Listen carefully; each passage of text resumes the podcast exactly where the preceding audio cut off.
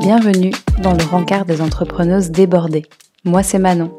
J'accompagne les entrepreneuses qui courent après le temps et qui veulent vivre une vie plus sereine et équilibrée au quotidien.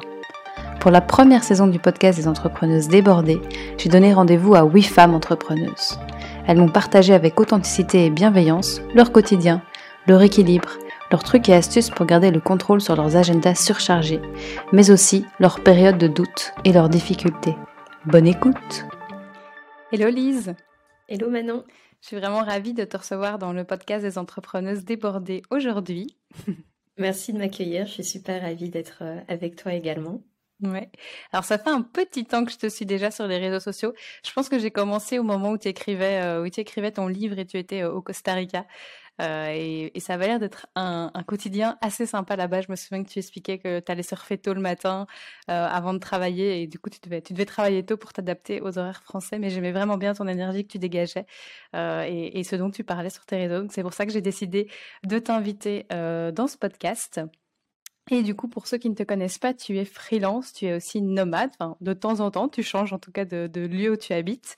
Tu es auteur et tu es aussi formatrice. J'ai pu lire que tu aidais les indépendants à se lancer en ligne.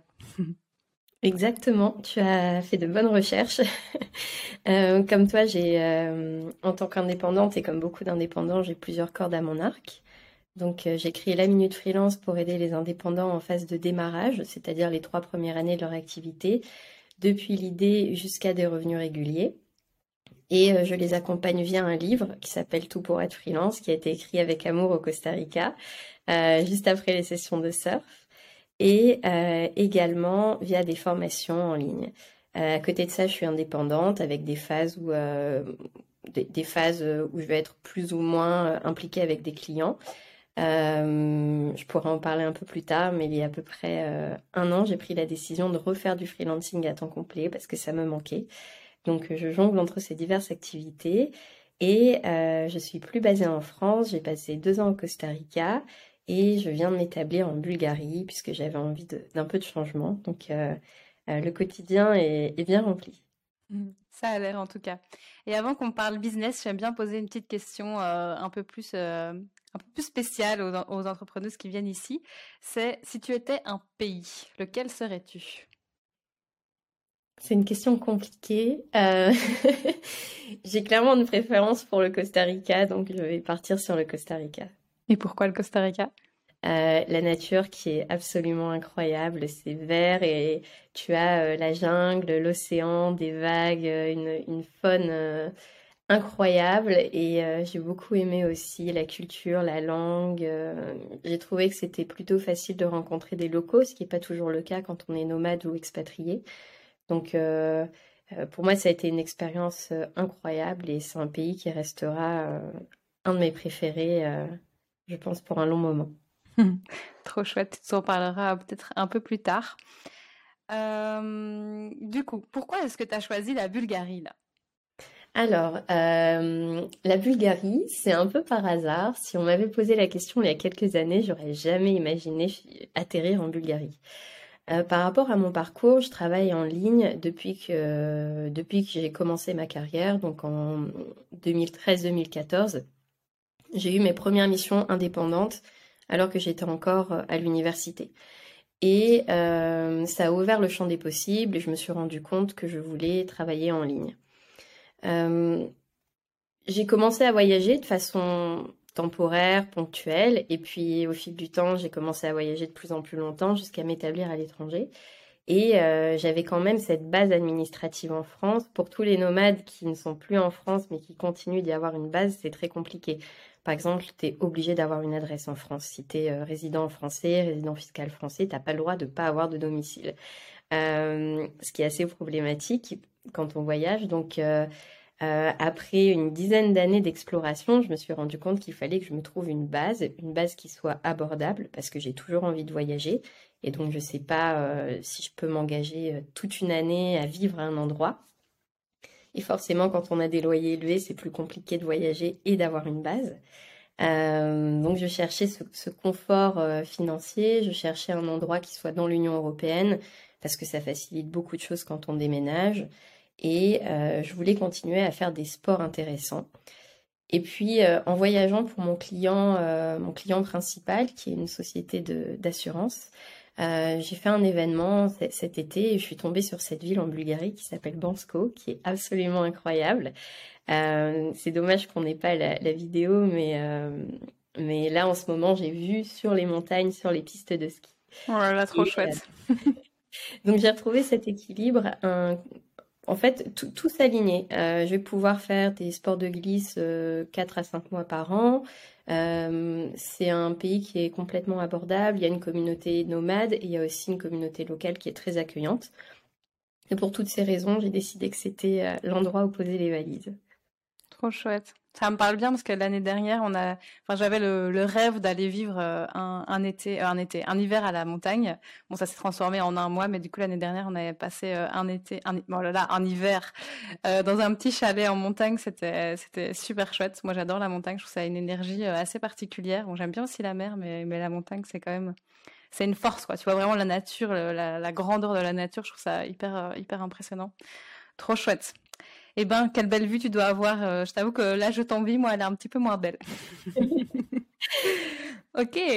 Est-ce que tu peux un peu nous expliquer ton histoire professionnelle? Du coup, comment est-ce que tu t'es euh, lancé en tant que freelance? Je pense que, du coup, j'ai écouté le podcast que tu as fait avec, euh, avec Alex Viseo et tu expliquais que tu t'es lancé tout de suite. En fait, que c'est même un projet que tu as lancé à l'UNIF, si, mes souvenirs sont bons. Est-ce que tu peux un peu nous, nous parler de, tes débuts?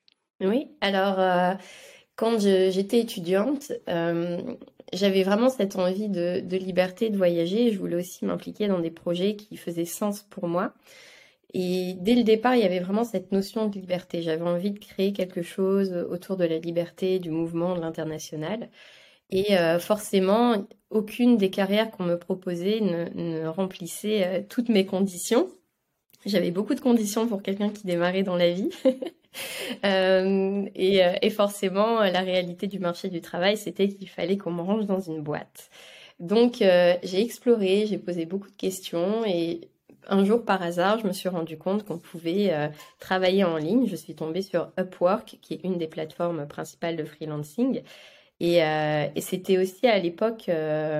on, avait déjà la chance d'avoir le statut auto-entrepreneur, donc j'ai commencé à faire des missions.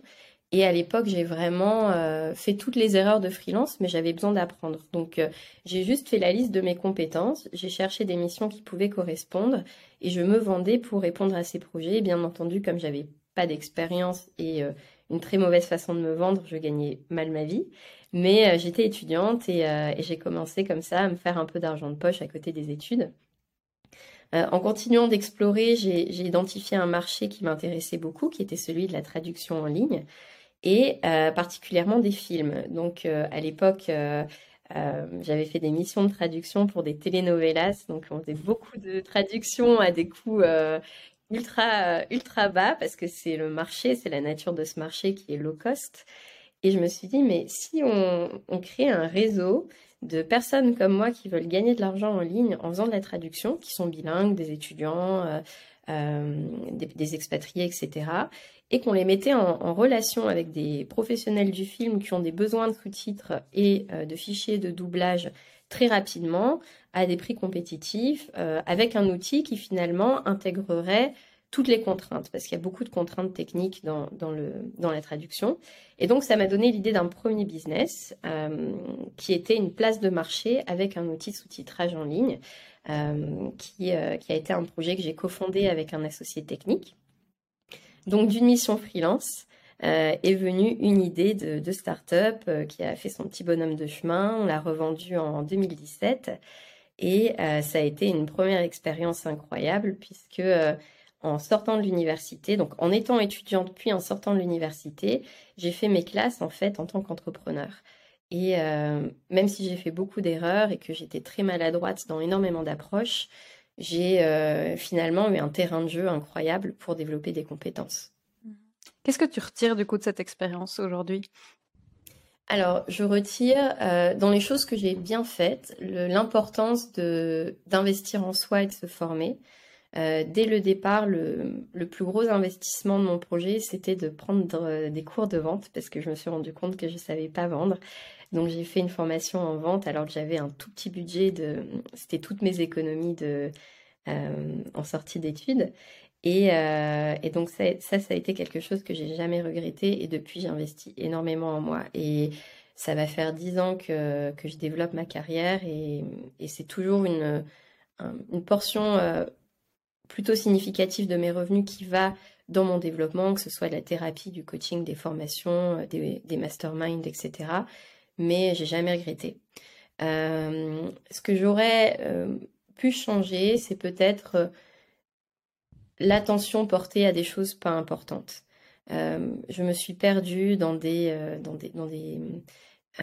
des projets qui en fait me prenaient du temps, mais qui, qui, apportaient pas de valeur à l'entreprise. Et je pense que en tant qu'entrepreneur, il faut être très, faut, faut avoir, faut faire preuve d'honnêteté intellectuelle et se dire, ok, quelle est ma priorité? Est-ce que ma priorité c'est d'avoir un super site, euh, de créer plein de contenus, de, de vraiment attendre que tout soit parfait pour me lancer, ou est-ce que c'est de tester mon idée, de trouver des premiers clients? Et ce que je regrette, c'est de ne pas être allé assez rapidement sur le marché et de ne pas avoir écouté les retours que les prospects et les clients me faisaient. Euh, c'est vraiment ce qui est le plus important, valider son idée, et pour ça, on a juste besoin de prendre contact avec de potentiels clients, de, euh, d'évaluer son idée et de faire de premières ventes. Et une fois qu'on a fait ça, on peut construire autour de cette validation de marché. C'est ce qu'on appelle en, en entrepreneuriat, en startup, le product market fit, cette adéquation entre le produit et l'audience, la clientèle. Et pour moi, euh, je suis pas allée assez vite euh, et j'ai pas assez écouté les signaux du marché là-dessus. Ouais, c'est vrai que c'est super important parce que si tu as une super idée mais que finalement personne n'en a besoin, ben en fait ça marche pas. Je sais pas si, euh, si tu sais ça, mais il y avait une compagnie qui a sorti euh, des iPhones euh, bien avant Steve Jobs, enfin un style d'iPhone on s'entend. et en fait ils étaient beaucoup trop tôt sur le marché, du coup ben, ils ont fait faillite et quelques années plus tard ben, ça a apparu parce que c'était le bon timing en fait pour l'audience. Donc c'est vrai que ça montre vraiment l'importance de d'aller valider en fait si ce qu'on fait est, est, nécessaire, peut aider des personnes, répond à un besoin et, et l'ajuster si jamais il faut un petit peu l'ajuster évidemment en fonction des, des retours. Trop chouette. Est-ce qu'il y a eu d'autres euh, d'autres choses que tu gardes de cette expérience ou là, ça, tu as dit le principal? Euh, alors là, c'est vraiment, il y, a tellement de choses, ça pourrait être l'objet d'un podcast en entier. Euh, je pense aussi que, souvent, en tant qu'entrepreneur, on, est, on est perfectionniste, mais on peut pas tout faire. Et moi, mon, un de mes, défauts, c'est que j'ai du mal à déléguer. C'est quelque chose d'ailleurs qui a motivé mon, contrat actuel avec mon client principal et la raison qui a fait que je suis retournée dans le freelancing. J'ai tendance à me cramer assez rapidement. Donc euh, tu as peut-être euh, dans ton audience des personnes comme ça. Euh, je me crame pour plein de raisons. Euh, j'ai l'impression d'être superwoman et de pouvoir faire plein de choses. Sauf que quand tu voyages, que tu as envie d'avoir une vie sociale, que tu as des loisirs, que tu as une entreprise et que parfois tu as même un deuxième projet à côté, euh, finalement, euh, on ne peut pas tout faire. Donc, j'ai cette tendance à ne pas réussir à prioriser et ensuite à pas savoir me faire aider correctement. Et ce que je suis en train d'apprendre aujourd'hui, donc ce que j'ai retenu de, de mes années d'entrepreneuriat avant et aujourd'hui de cette mission, c'est apprendre à déléguer, à faire confiance, à accepter que les choses ne soient pas forcément exactement comme j'ai envie qu'elles soient, mais au contraire de, de voir la délégation comme une richesse les personnes que j'embarque avec moi, que ce soit dans des projets avec des clients ou pour la Minute Freelance aujourd'hui, mon activité euh, euh, de formation, c'est des personnes que je vais choisir parce que je leur fais confiance, parce que je sais qu'elles vont m'apporter et forcément elles vont faire les choses différemment. Et euh, plutôt que de vouloir tout contrôler et d'avoir des exigences très très élevées à la fois pour moi et pour les autres, j'apprends à lâcher prise et à me dire quelle est la chose principale qu'on va regarder pour savoir si ce projet est une réussite. Par exemple, euh, si on a besoin de déléguer sa boîte mail, ok, quel est l'indicateur de succès pour déléguer la boîte mail? Ben, Peut-être que la personne qui va répondre euh, au message sur une boîte mail euh, va pas le faire de la même façon que nous, mais on peut lui donner des indicateurs. Par exemple, répondre sous 24 heures pour vraiment apporter du dynamisme à l'entreprise, euh, toujours être euh, cordial et bienveillant dans les réponses, etc. On peut donner des indicateurs de succès. Et, et pour moi, c'est même pour un indépendant, même pour quelqu'un qui pense ne jamais devoir travailler avec des personnes dans son équipe, de toute façon, savoir déléguer, on en a besoin tous les jours. On en a besoin dans la sphère domestique, avec son partenaire, avec euh, euh, ses enfants quand on en a, ou même sa famille proche, ses parents, etc. On vit en groupe, on en a besoin euh, avec ses amis, quand on organise des choses ensemble, même quand on est, on est managé par ses supérieurs hiérarchiques, ses clients. D'une certaine façon, on est dans une relation où on collabore. Et euh, c'est vraiment important de, lâcher prise, de lâcher et de savoir ce qui est important, d'avoir deux ou trois critères super importants pour chaque projet et de complètement lâcher prise à côté. Ouais, tout à fait. Et du coup, lâcher prise, organisation, délégation, c'est souvent des choses qui font peur et qui sont difficiles à mettre en place, je pense, surtout, enfin, beaucoup pour des entrepreneurs en tout cas. Toi, ça a été, c'est et ça, et, enfin, ça a été et ça l'est toujours un petit peu, si j'entends bien, euh, difficile. Comment est-ce que tu travailles du coup ces concepts? Comment est-ce que tu arrives à lâcher prise, à déléguer? Donc, tu m'as expliqué les indicateurs qui t'aidaient, j'imagine, dans la, par exemple, dans la délégation de la boîte mail. Est-ce qu'il y a d'autres euh, choses que tu as mis en place pour essayer de travailler sur ces croyances du coup? Mmh euh, oui, alors en fait, euh, j'ai creusé déjà au niveau personnel avec du coaching, de la thérapie pour savoir pourquoi j'avais ces problématiques de contrôle. Et, et, donc ça, ça m'a beaucoup aidé. Et je pense que c'est un travail, quand on a un tempérament ou une personnalité où on aime, on aime contrôler, on, s'en sépare difficilement. Donc j'ai appris à me connaître, je travaille sur ça.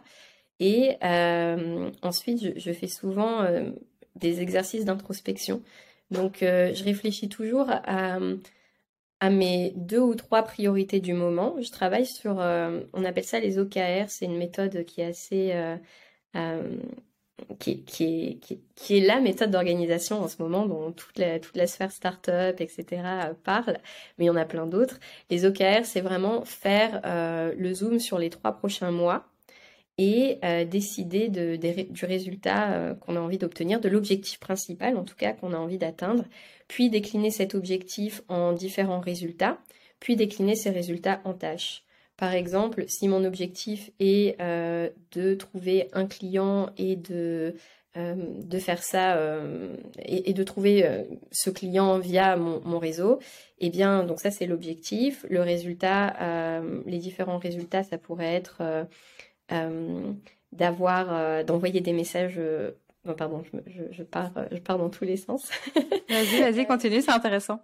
ça pourrait ressembler, trouver un, un, gros client, ça pourrait ressembler à plusieurs stratégies. Donc, par exemple, contacter mon réseau sur les réseaux sociaux, créer une newsletter, faire des rendez-vous, et ensuite avoir plein de petites tâches liées à ces différentes métriques, à ces différents indicateurs. Euh, donc, euh, ça s'appelle les OKR. C'est assez intéressant. Moi, je décline ça euh, de façon brouillon sur Notion. J'ai un Notion où j'ai complètement déposé mon cerveau. Il n'est pas du tout organisé. J'ai accepté. J'ai accepté d'avoir. J'ai des, papiers dans tous les sens, etc. Ça fait partie de moi. Donc, j'accepte. Et, euh, après, je planifie à trois mois mes projets principaux. j'ai aussi un espèce de classeur sur Notion où je range toutes les choses que j'ai dans la tête et qui en fait me tracassent, m'angoissent et pour lesquelles j'ai pas de, de bande passante pour l'instant. Euh, l'exemple le plus concret, c'est que tu, m'as vu quand j'écrivais mon livre, j'étais au Costa Rica, il s'est passé plein de choses depuis. J'ai écrit un livre euh, euh, qui pèse presque un kilo, donc ça a été très dense à écrire, puis j'en ai fait la promotion. Euh, en même temps, j'étais au Costa Rica, mais j'ai perdu le logement que j'occupais puisqu'il a été mis sur Airbnb. Je me suis retrouvée dans un marché qui était complètement euh, euh, dans lequel je pouvais plus suivre les prix, donc j'ai dû me trouver à la fois un, nouveau logement, mais aussi un nouveau pays. déménager, j'ai trouvé une mission freelance et j'avais ce projet. Donc il y, a quelque chose qui a dû partir. Et pour moi, c'était ma communication sur les réseaux sociaux et prendre des clients en accompagnement. Donc, euh, j'ai accepté de devoir mettre en pause cette activité, d'être moins régulière, de juste répondre aux emails, euh, aux clients existants, etc. Et dans ce classeur de, choses qui me tracassent, chaque fois que ça me tracassait, que ça m'angoissait, j'allais prendre des petites notes et je notais voilà ce que j'aimerais faire. J'ai pas le temps de le faire aujourd'hui, mais je vais le faire un jour. Et donc j'ai toute cette liste qui aujourd'hui peut être une trentaine d'éléments classé par priorité. Je sais que c'est là, je sais que j'abandonne pas, mais j'ai accepté de pas avoir le temps de le faire maintenant. Euh, si jamais je fais ces, tâches, il y a autre chose dans ma vie qui va souffrir.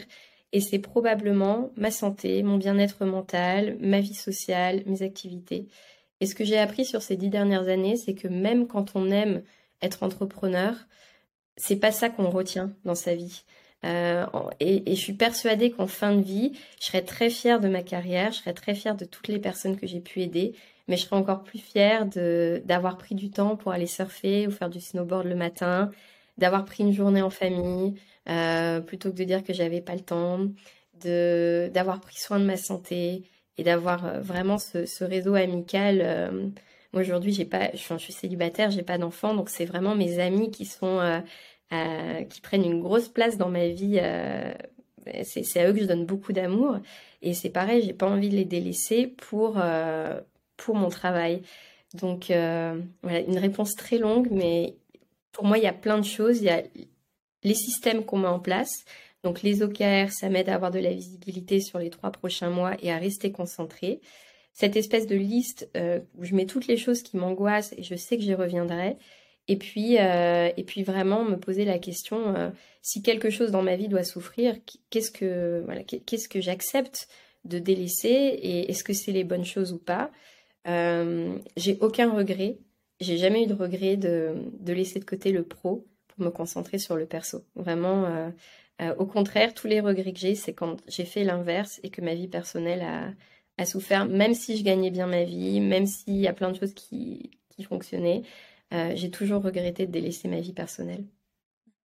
J'ai l'impression que finalement, tu disais tantôt que tu préfères laisser une tâche de côté et pour euh, faire du sport, pour euh, se prendre soin de toi, pour être avec tes proches, etc. Et finalement, j'ai l'impression que c'est ça qui nous permet d'être heureux, c'est cet équilibre et se sentir juste ancré dans le moment, de pouvoir profiter du moment et pas être dans sa tête en train de se dire je dois encore faire ça et je dois faire ça et je dois faire ça et j'ai pas le temps de faire ça et du coup tu es euh, peut-être avec ton enfant ou ton conjoint ou un de tes amis et, euh, en fait tu as, ton cerveau qui tourne qui tourne qui tourne sur toutes les choses que tu dois faire et tu profites juste pas du moment présent. Ou finalement j'ai l'impression que cet équilibre, ça peut nous permettre d'être, euh, ben c'est ça en fait, être heureux, parce que c'est un concept un peu compliqué. On se dit toujours à la quête d'être heureux, c'est quoi, quand est-ce que je serai heureux? Ben en fait, c'est apprendre à vivre un quotidien qui te permet d'être euh, d'être heureux au quotidien. C'est vraiment ça, j'ai l'impression. Tout à fait. Et euh, tu, tu, le dis justement, être dans l'instant présent, euh, ça apporte au moins de la sérénité, si ce n'est du bonheur. Et, et en fait, l'inverse, c'est que c'est jamais assez. Donc si on se laisse déborder, en fait, on peut même réfléchir et moi, dans mes périodes, j'ai eu deux périodes. Euh, une période où j'ai, où j'ai fait, je pense, un burn-out. Euh, j'ai été accompagnée par une thérapeute et, j'allais vraiment pas bien. Donc, après la vente de ma première start-up et après mon livre, une phase où j'étais épuisée et plus rien ne me nourrissait, ne, remplissait mon énergie, où je me suis dit qu'il fallait que je lève le, un peu euh, le, pied et, et je sentais que je repartais vers un burn-out. Et ce que je ressens de ces périodes, c'est qu'on a toujours l'impression de pouvoir faire plus physiquement, c'est pas c'est pas des périodes quand on se crame au niveau de du burn-out, c'est pas comme une dépression, on a envie de rien, au contraire, on sent de l'énergie, on sait, on se dit OK, je vais pousser un peu plus et un peu plus et ça ira mieux. En fait, ça va jamais mieux. Du travail, il y en a tout le temps. Et on pourrait même ne plus dormir la nuit. C'est une question que ma thérapeute m'avait posée. Et si, si, on, et si tu dormais pas, en fait, est-ce que, euh, est-ce que tu continuerais à travailler? Ça aurait quoi comme résultat? Et c'est là que je me suis rendu compte du gouffre dans lequel j'étais, où en fait, je, même en travaillant la nuit, c'était pas à la hauteur de ces exigences et que la seule solution pour me calmer, m'apporter de la sérénité, c'était de, ben, de prioriser et d'accepter que tout ce qui n'est pas dans les priorités, soit je le délègue si c'est important, soit je laisse tomber et ça sera pour plus tard. Et euh, quand on pense à sa vie, sa vie professionnelle, on peut avoir ce sentiment d'urgence, surtout en tant qu'entrepreneur, en se disant oui, mais euh, mais euh, l'opportunité va partir, euh, il faut que ce soit maintenant. En fait, c'est faux. On a 30, 40 ans de, vie professionnelle encore devant nous quand on, est dans notre génération. je me rends compte que je peux au moins encore espérer travailler une trentaine d'années sur des projets et avoir de l'énergie pour ça. Donc, faut pas que je me crame. Au contraire, euh, faut, que je prenne mon temps. Et ces envies que j'ai, si je les ai encore dans 10 ans, ben, je ferai autre chose. Mais, euh, mais vraiment, on n'est pas obligé de tout faire tout de suite. Et ça, c'est dur à accepter quand on est ambitieux. mais c'est salutaire et nécessaire. Ouais, je pense que c'est dur aussi à accepter parce qu'aujourd'hui on vit dans une société où on sait tout avoir tout de suite. En 24 heures, tu sais faire le tour du monde. En 2 heures, enfin, du coup, de Belgique ou France, tu sais être à Rome. Euh, en, en 24 heures, tu sais avoir commandé tout ce que tu veux, ça arrive, euh, ça arrive chez toi. Et du coup, on n'a plus cette capacité à prendre, à attendre que les choses peuvent, prendre du temps à se mettre en place. Et c'est, en fait, c'est ça, hein, l'entrepreneuriat. C'est pas possible que ça se mette en place comme ça euh, directement. Enfin, ou alors, ou alors tu as de la chance ou une super opportunité ou que sais-je. Mais bon, ça n'arrive pas tout le temps comme ça, soyons clairs. Et c'est, en fait, je trouve que l'image de la petite plante que tu arroses, ben, en fait, il faut l'arroser un peu tous les jours et du coup, elle grandit, mais il faut apprendre à. C'est difficile hein, pour un entrepreneur, je pense. Euh, moi, clairement, c'est encore un, combat euh, au quotidien, mais apprendre à, aimer ce, moment où cette plante grandit petit à petit et pas vouloir juste avoir la fleur, euh, la fleur qui est belle au printemps, quoi. Mais c'est vraiment pas évident. c'est une image incroyable. je pense aussi que c'est important de choisir la fleur qu'on a envie d'arroser, en tout cas le jardin qu'on a envie d'arroser. Et, et ça donne, ça donne vraiment cette image de dévotion. En fait, pour moi, je fais beaucoup de yoga et de, et de méditation. C'est ce qui m'a aidé euh, ces dernières années à, à trouver retrouver du calme et de la sérénité. Et il y a cette notion dans le yoga de dévotion. Euh, en fait, le yoga, c'est rapidement frustrant parce qu'on peut toujours progresser. Et on retrouve ça dans le surf, dans des activités physiques, euh, euh, ou intellectuel qui nous challenge, en fait, on peut toujours progresser. Donc, on voit ce qu'on n'a pas, plutôt que d'apprécier ce cheminement, ce progrès. Et euh, une façon de l'apprécier, c'est de choisir une cause, une mission, une entreprise sur le long terme. Donc, plutôt que d'espérer un gain de court terme, se dire que si ce projet devait occuper euh, notre vie pour les prochaines années, est-ce qu'on est OK avec ça? Et du coup, ça nous montre deux choses soit qu'on a trouvé ce qui nous anime et ce qu'on a envie de faire, soit qu'on a choisi ce projet pour les mauvaises raisons, par exemple l'argent. Si on a envie de faire de l'entrepreneuriat pour l'argent, on va être dans l'urgence parce que ça va nous coûter tellement de donner de l'énergie qu'on va vouloir avoir euh, rapidement un retour. Et si jamais on ne trouve pas d'argent via ce projet, on va être très frustré. Alors que quand on crée quelque chose parce qu'on a envie de le faire, on va prendre plaisir dans le process, on va prendre plaisir au quotidien, on va se projeter dans la prochaine décennie à faire la même chose parce que c'est plaisant. Et, euh, du coup, ça va nous aider à, encaisser ces, espèces de courbes, peut-être euh, de, par exemple, de perte de revenus si jamais le marché n'est pas forcément euh, dynamique au moment à certains moments, ou même son énergie personnelle. Il y a des moments où on pourra moins donner, mais avoir cette cet intérêt pour son activité et cette envie de, développer un projet, pour moi, c'est la priorité pour euh, être, euh, être épanoui. Sinon, en tant qu'entrepreneur, on va se cramer. Et puis, alors, euh, il y a plein de gens qui font ça pour l'argent, mais on, on, peut réussir financièrement beaucoup mieux en étant salarié d'une grande boîte, en faisant carrière, en plaçant son épargne. on s'en sort mieux que la plupart des entrepreneurs. Donc, avoir les bonnes motivations pour son projet, je pense que c'est indispensable pour être serein. Oui, tout à fait. Et je pense que l'épanouissement, c'est vraiment important en tant qu'entrepreneur. Pour moi, c'est difficile de concevoir que tu es entrepreneur et que tu ne te sens pas épanoui dans ton quotidien. Parce que c'est normal d'avoir des phases down et des fan up, évidemment. On en a tous et ça va avec l'entrepreneuriat. Mais, mais j'ai l'impression que si tu te lances dans l'entrepreneuriat et que tu n'es pas épanoui, ben, en fait, c'est qu'il y a un souci. quoi. Et pour moi, tu deviens entrepreneur pour être libre et te sentir plus épanoui au quotidien. Super. Euh, est-ce que tu as envie un peu de nous parler de cette phase euh, après euh, l'écriture de ton livre, après lancement, où du coup tu étais dans une période peut-être un peu plus difficile? Du coup, j'imagine que tu sortais d'une phase au Costa Rica où tu avais une routine super, enfin super mise en place. Tu avais tes moments pour toi le matin, lever avec une, une belle morning routine, et puis après tu écrivais. Euh, et puis, tu as, fait la promotion de ton livre à travers la France, si je me souviens bien. Et puis après, qu'est-ce qui s'est passé une fois que, que tout ça s'est clôturé? Oui, alors super question. Je vais te donner un petit peu de contexte. On va repartir un tout petit peu avant. je veux bien repartir au euh, Costa Rica. Donc, on repart à la fin de cette première expérience entrepreneuriale avec ma start-up revendue. Euh, où j'étais en burn-out et, euh, et, là il s'est passé plein de choses dans ma vie. Euh, j'étais en couple à l'époque, je me suis séparée, j'étais sédentaire, je suis partie nomade temps complet, etc. Et, et c'est là que j'ai eu l'idée de lancer la minute freelance et j'ai commencé à faire du freelancing. Donc le projet, ce projet, il répondait à un moment de ma vie où voilà, j'étais je me sentais d'une certaine façon, je vivais d'une certaine façon. Et forcément, quand on est entrepreneur, on doit faire évoluer son projet. Donc, Lise de 2000, 2018, c'est plus du tout Lise de 2023. Enfin, 2022. Encore, on est encore en 2022. Euh, et donc, euh, donc après, il y a eu cette, cette pandémie qui a fait que j'ai dû arrêter euh, de voyager et, et j'étais en train de développer plein de projets. J'étais sur Paris aussi pour des rendez-vous pro, donc j'étais coupée dans mon élan. J'ai mal vécu la pandémie. Euh, et je suis arrivée en fin de pandémie, euh, quand on a pu commencer à voyager, au Costa Rica. Donc j'avais été, euh, tout ce que j'avais fait pendant presque un an et demi, c'était guérir émotionnellement de ma rupture, c'était voyager mais sans avoir forcément de base, ensuite être en famille bloquée pendant le confinement. Et là j'arrive au Costa Rica. Euh, et je découvre un pays extraordinaire, je découvre le surf, je me fais plein d'amis, euh, je tombais amoureuse tous les jours. Enfin, j'étais vraiment dans une phase où tout était beau, tout était joyeux, et, ce deal pour le livre arrive. Et donc, j'étais portée par cette énergie. Donc, j'avais euh, beaucoup de clients indépendants pour la Minute Freelance. L'année où j'étais la plus occupée, j'ai eu presque 50 clients individuel, donc c'est énormément de projets. Euh, je m'impliquais beaucoup avec eux, c'était beaucoup d'énergie, plus l'écriture du livre, plus le surf, plus ma vie sociale ultra riche.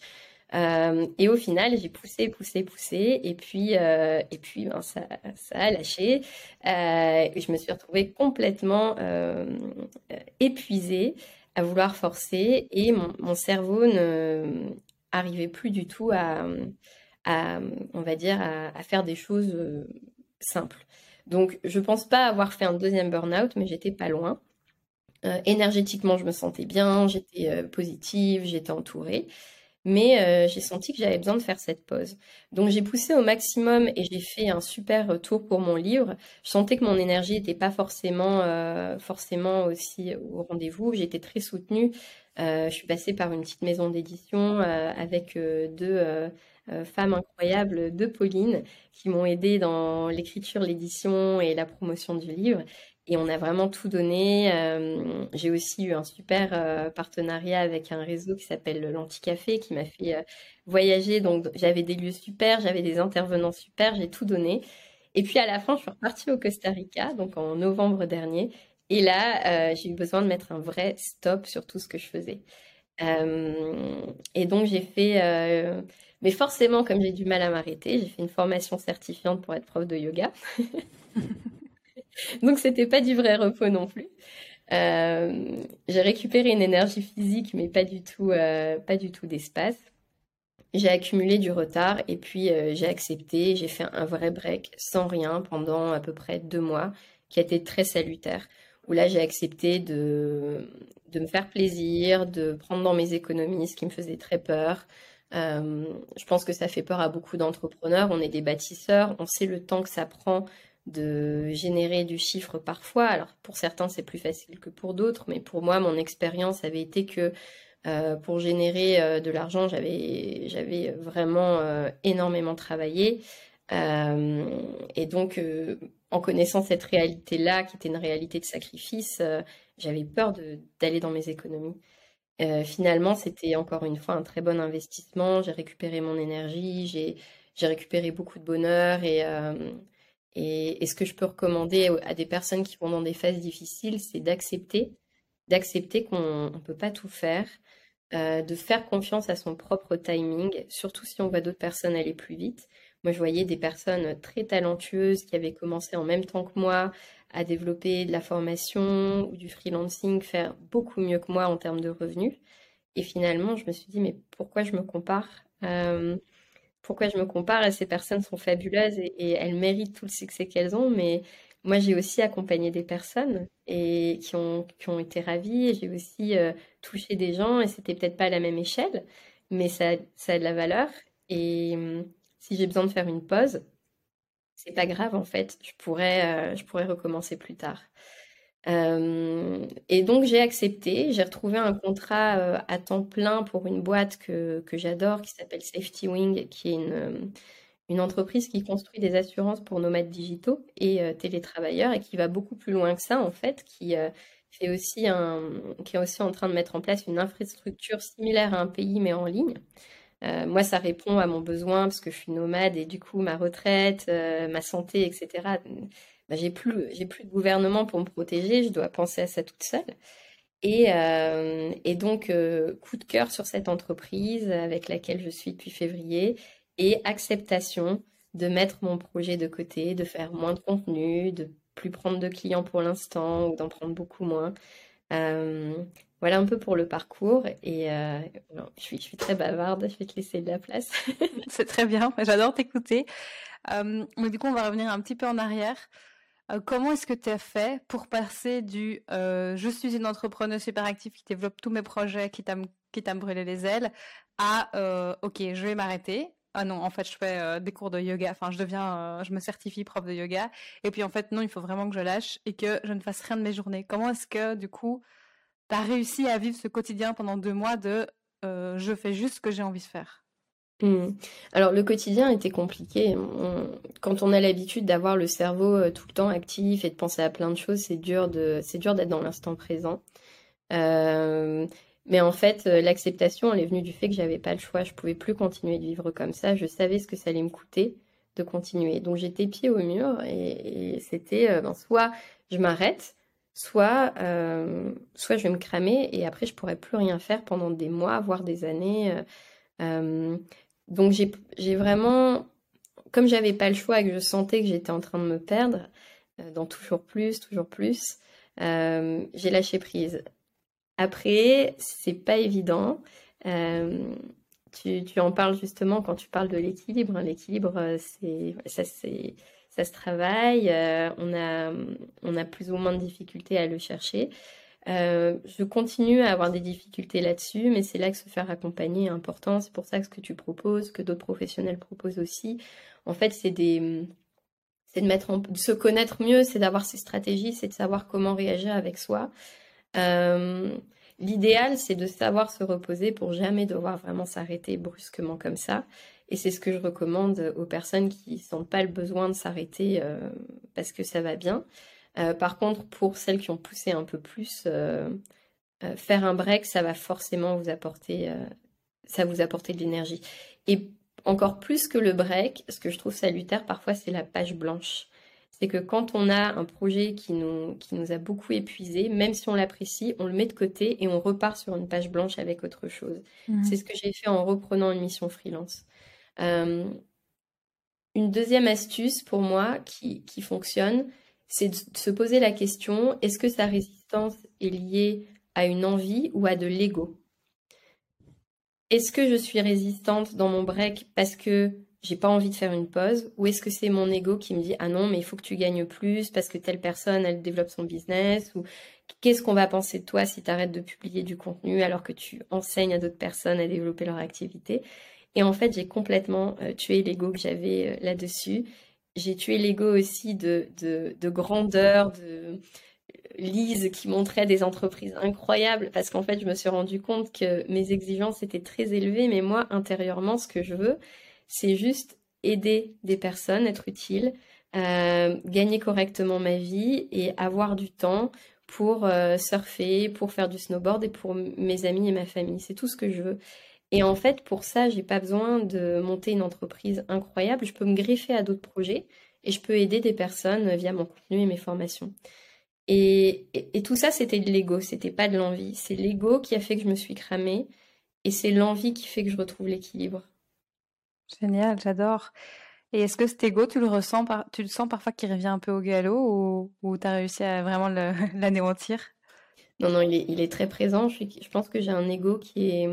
Alors, ce qu'on appelle l'ego, euh, ça s'exprime différemment pour, euh, pour des personnes, mais pour moi, c'est ce que je me suis construit.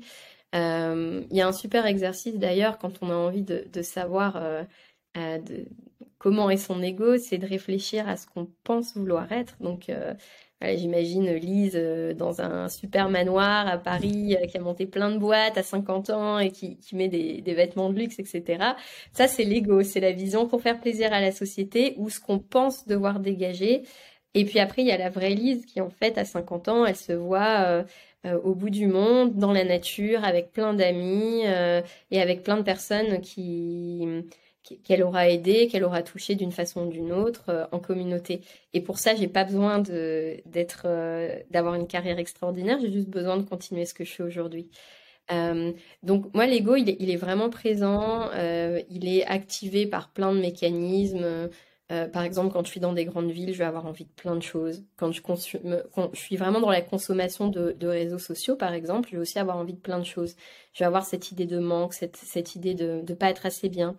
Euh, mais quand je me recentre et que, et que je sens que l'ego devient trop fort, euh, j'ai aussi des petits mécanismes pour, euh, pour éviter de faire des achats de compulsion ou de, de me lancer dans des projets, c'est de prendre mon temps. Je me donne toujours au moins une semaine avant une décision importante.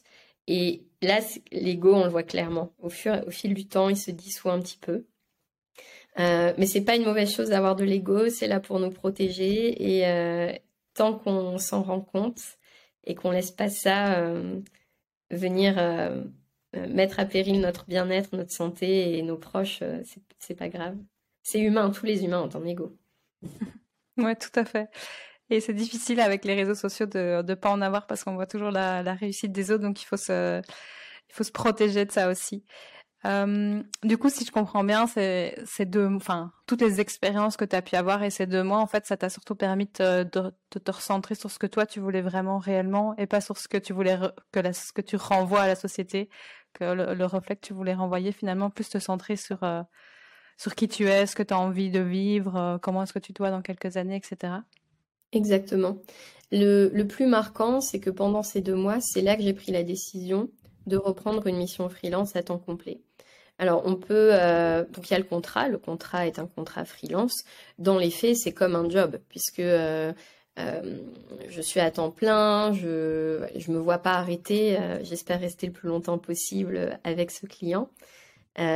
donc, il y avait ce côté égo qui était très fort, et je pense que sans faire une vraie pause pour me concentrer sur ce qui était important pour moi, j'aurais eu. J'aurais pas pris cette mission, j'aurais pas accepté parce que je me serais dit, mais tu viens d'écrire un livre sur le freelancing et tu prends une mission à temps plein. Tu reprends un job alors que tu as écrit, euh, tu t'as construit toute ton identité autour de ça. Et finalement, aujourd'hui, parce que j'ai pris cette pause, je le vois pas comme une contradiction, mais au contraire, un exemple de. Euh, bah dans mon activité, moi, ce que j'apprends, c'est aux personnes à être libres, à se sentir heureuses. Et c'est ce que j'ai fait. Et, euh, et donc, la pause m'a aidé à me recentrer sur l'essentiel, à sentir que ma valeur n'était pas liée à mon activité professionnelle, à euh, réapprendre à, avoir du plaisir dans ce que je fais au niveau pro et perso. Donc la notion de plaisir avait complètement disparu, j'étais en mode survie.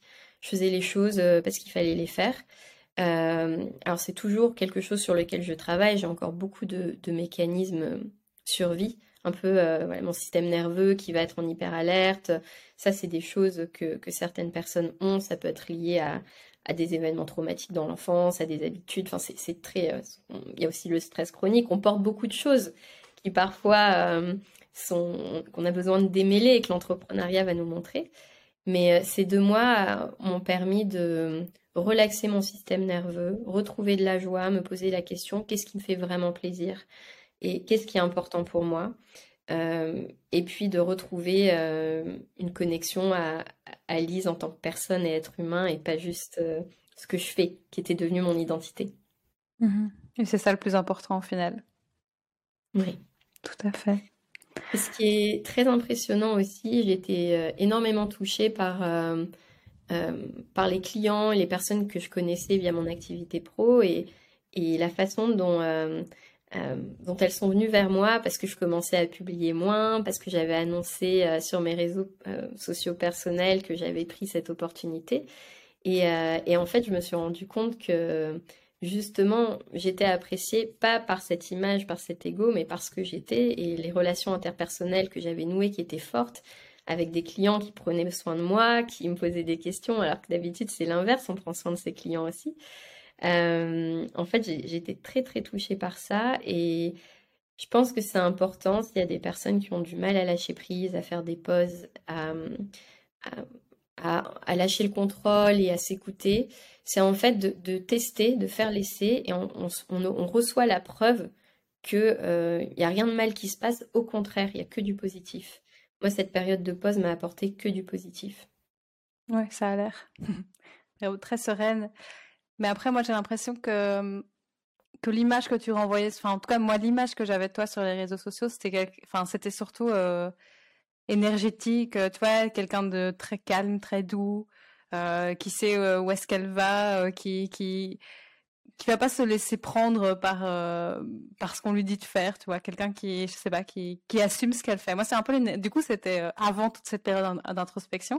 Mais moi c'est déjà l'énergie en tout cas que j'avais ressenti euh, par rapport à toi. Et, j'avoue que je, te suivais plus pour ça que pour ton activité en tant que, que freelance quoi.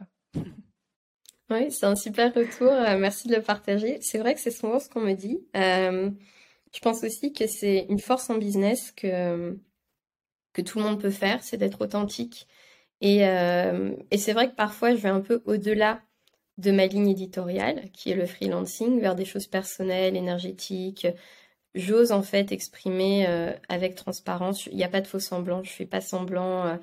Euh, et, en fait, c'est ça fait peur d'être vulnérable, mmh mais au contraire, c'est ça qui nous c'est ça qui nous connecte avec les bonnes personnes pour notre activité et qui va faire qu'on va attirer à soi des clients qui résonnent. Donc, oser admettre qu'on n'est pas parfait, qu'on est vulnérable, même dans les zones d'expertise qu'on a, c'est important. Et, euh, et, la deuxième chose, c'est de faire attention aussi à, euh, aux perceptions qu'on a de certaines personnes. Euh, par exemple, ton, tu, tu, me partages que j'ai l'air très calme et sereine. Je suis aussi quelqu'un avec euh, beaucoup d'angoisse, qui stresse naturellement. Et, et si je suis sereine aujourd'hui, c'est parce que je fais énormément de travail, mais naturellement. Euh, il y a dix ans de ça, j'étais pas du tout la même personne. Donc, euh, la, deuxième chose, c'est quand on voit quelqu'un sur les réseaux sociaux, même si cette personne est vulnérable et authentique, c'est de se dire aussi qu'il y a peut-être beaucoup. Enfin, personne n'est mhm. parfait et, qu'en fait, on peut arriver à développer les qualités, les compétences qu'on a envie d'avoir si on s'en donne les moyens. Mais ça n'arrive pas instantanément chez beaucoup de personnes. Il y a beaucoup de travail. Oui, tout à fait. C'est souvent, ce qu'on voit pas en fait, hein, et c'est ça le problème aussi de, ces réseaux sociaux. Exactement, c'est ce qu'on voit pas. Et l'équilibre, je pense que c'est important que toi, tu, tu dans, ta mission de, partage autour de ça, euh, peut-être que tu, tu, ressens ça aussi. L'équilibre, c'est quelque chose qu'on montre pas souvent. On va montrer les success stories, les personnes qui réussissent. On montre pas toutes celles qui galèrent, qui peut-être n'y arrivent pas, en tout cas mettent du temps à y arriver, qui peut-être ont des résultats qui sont décevants pour elles, ou euh, les personnes qui ont des, des, moments vraiment sombres dans leur parcours d'entrepreneur. Euh, et donc, du coup, on a l'impression que c'est un peu tout rose pour tout le monde. Mm c'est pas, le cas, non. Et on l'oublie souvent, ouais.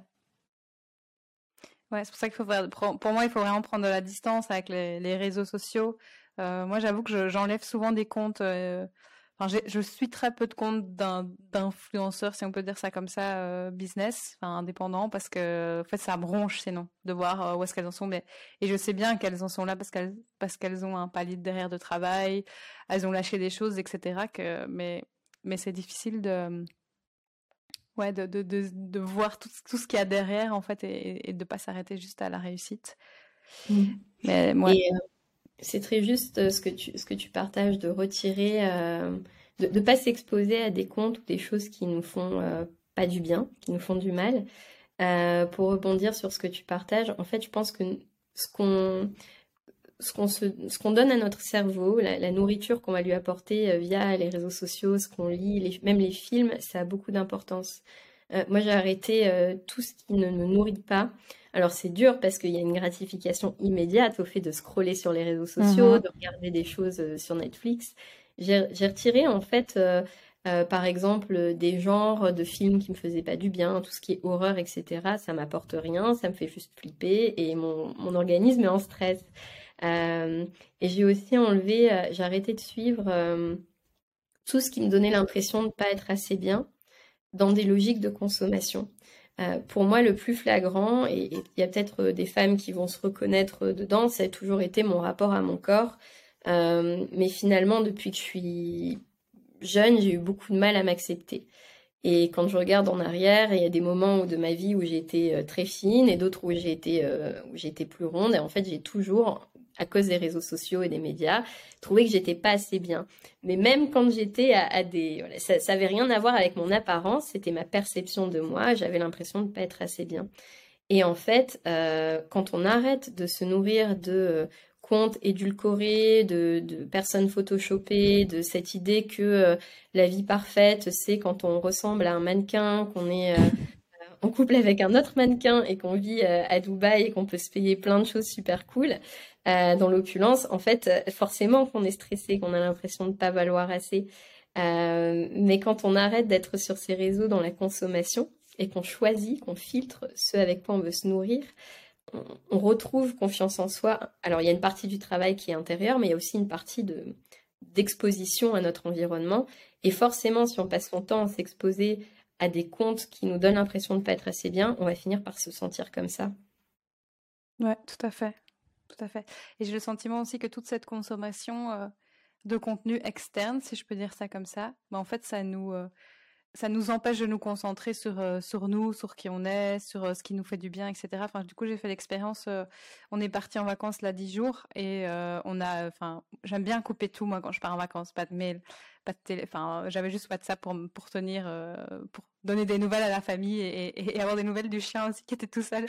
Mais sinon, pas de pas d'Instagram et tout ça. Et en fait, je me suis dit ça fait un bien fou parce qu'on est enfin juste centré sur l'expérience qu'on vit et nous-mêmes quoi. Et le téléphone, c'est vraiment sans arrêt t'es confronté à des nouvelles extérieures et parfois même des nouvelles auxquelles t'as pas demandé en fait. Des nouvelles, euh, je sais pas moi, t'écoutes la radio, boum, on te parle de la guerre en Ukraine, t'es là, enfin ça te plombe le moral dès le matin. Euh, t'as une amie qui t'a fait une voice de 3 km euh, sur plein de sujets que t'as peut-être pas besoin d'entendre. Et du coup c'est plein, du coup ça fait un peu radical peut-être ce que j'ai, mais c'est plein de d'informations qui viennent vers toi que t'as pas spécialement demandé et qui viennent en fait te polluer et t'empêcher de te connecter à qui, à qui tu es vraiment et à ce que tu as envie sur le, sur le moment. quoi. C'était ma grosse prise de conscience des dernières vacances.